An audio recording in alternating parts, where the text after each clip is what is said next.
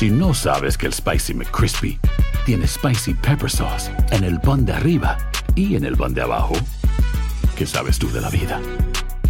Para, pa, pa, pa.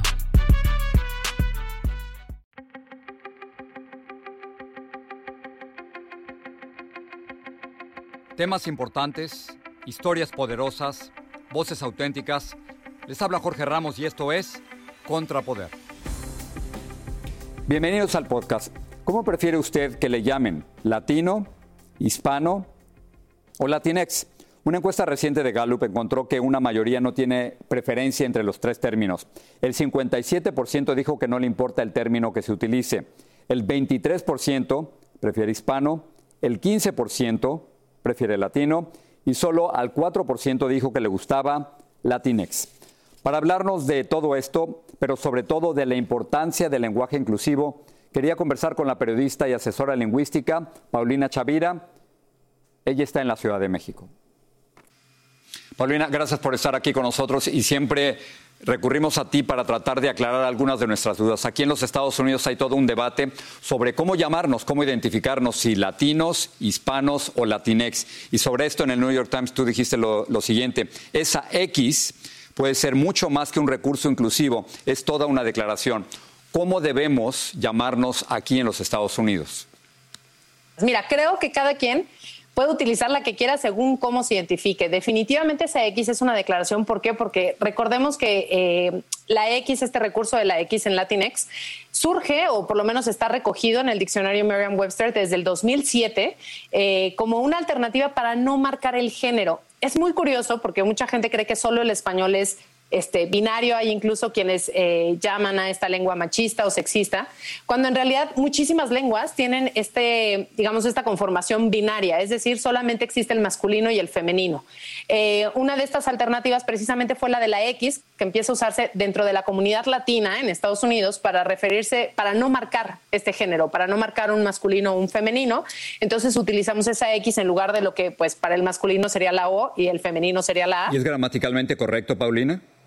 Si nos vamos a cualquier referencia eh, académica, ¿no? A la, a la, gramática de la lengua española, nos van a decir que no, que esa no es una referencia válida, nos van a decir una vez más que el masculino genérico es el que incluye a todas las personas, digamos, como un género no marcado.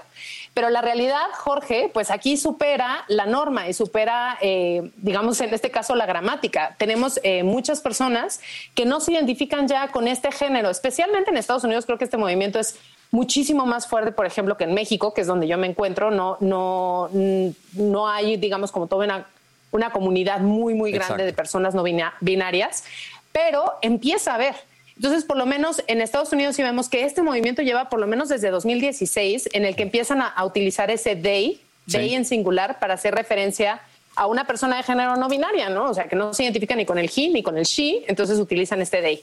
Bueno, pues en español no teníamos una, una alternativa. ¿Qué fue lo que se empezó a usar? Ella, ¿no? Para no marcar tampoco el género, para no decir ella para el femenino o él para el masculino, pues utilizo ella. ¿Y está aceptado, Paulina? ¿El ¿Usar el ella está aceptado? ¿O es una, una rebeldía quién? gramatical que se está utilizando?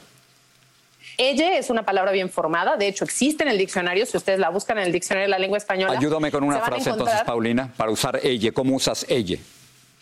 Por ejemplo, ella es no binaria, en ese caso sería. No binaria. ¿Cómo la utilizarían? No binaria. Ahí la concordancia de este, de este adjetivo, que funcionaría como adjetivo, se tendría que hacer con la E al final. Ok, muy bien. Hemos hablado de Latinex, hemos hablado del lenguaje uh -huh. no binario y ahora déjame hablarte sobre el lenguaje inclusivo. Hace hace ya tiempo, en una conversación antes de la pandemia con, con, Mario Vargas Llosa, le pregunté sobre el lenguaje inclusivo. Creo que no me fue muy bien. Esto fue lo que me dijo. Pero te quiero preguntar del lenguaje, de, de la idea de tener un lenguaje igualitario.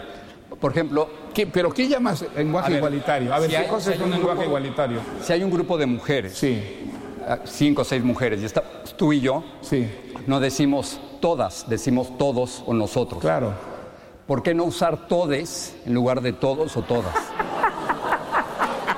Pero digamos, el, el, lenguaje es algo que nace naturalmente y que sobre eso, pues, se establecen ciertas reglas. Nosotros tenemos en el español clarísimamente un masculino inclusivo, se llama. Pero no, es eso es Un masculino machista. inclusivo. ¿Eso no lo hace un lenguaje machista? ¿Por qué es machista? Porque Pero, si ¿Por qué es machista? si hay más mujeres que hombres, ¿no debería ser nosotras en lugar de nosotros?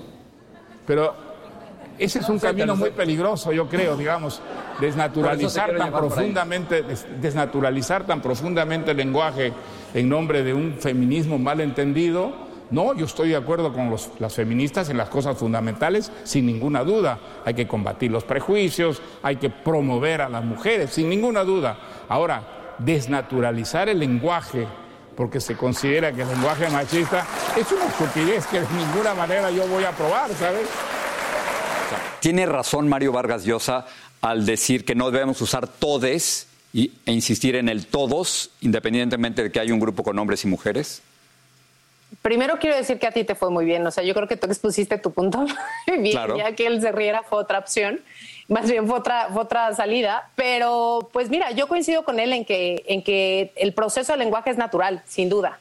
Y me parece que nada más natural que la gente, que los jóvenes, y aquí creo que ese es un punto que es bien, bien importante, Jorge. Donde se están dando estos cambios es en las comunidades de jóvenes, de personas jóvenes, de estudiantes, de personas que están en la universidad.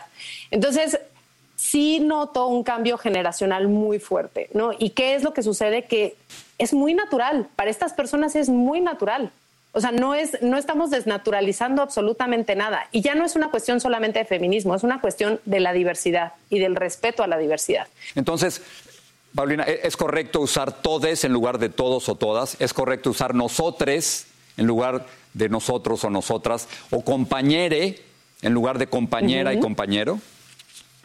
Sí, yo creo que sí, Jorge. ¿Qué está pasando? Pues que obviamente ahora surgió una nueva este, opción, una nueva alternativa, que es la del neutro, la del no binario, que obviamente no estaba contemplada, pero no quiere decir que sea incorrecta, que no, que está prohibido utilizarla. O sea, yo creo que se puede utilizar porque gramaticalmente, o sea, sí tal cual la estructura está bien hecha. Este, realmente más bien es una resistencia personal si es que no la quieren utilizar. La maravilla del lenguaje que se va modificando. Paulina, gracias por estar con nosotros es. una vez más. A ti, Jorge, muchísimas gracias. Un abrazo grande.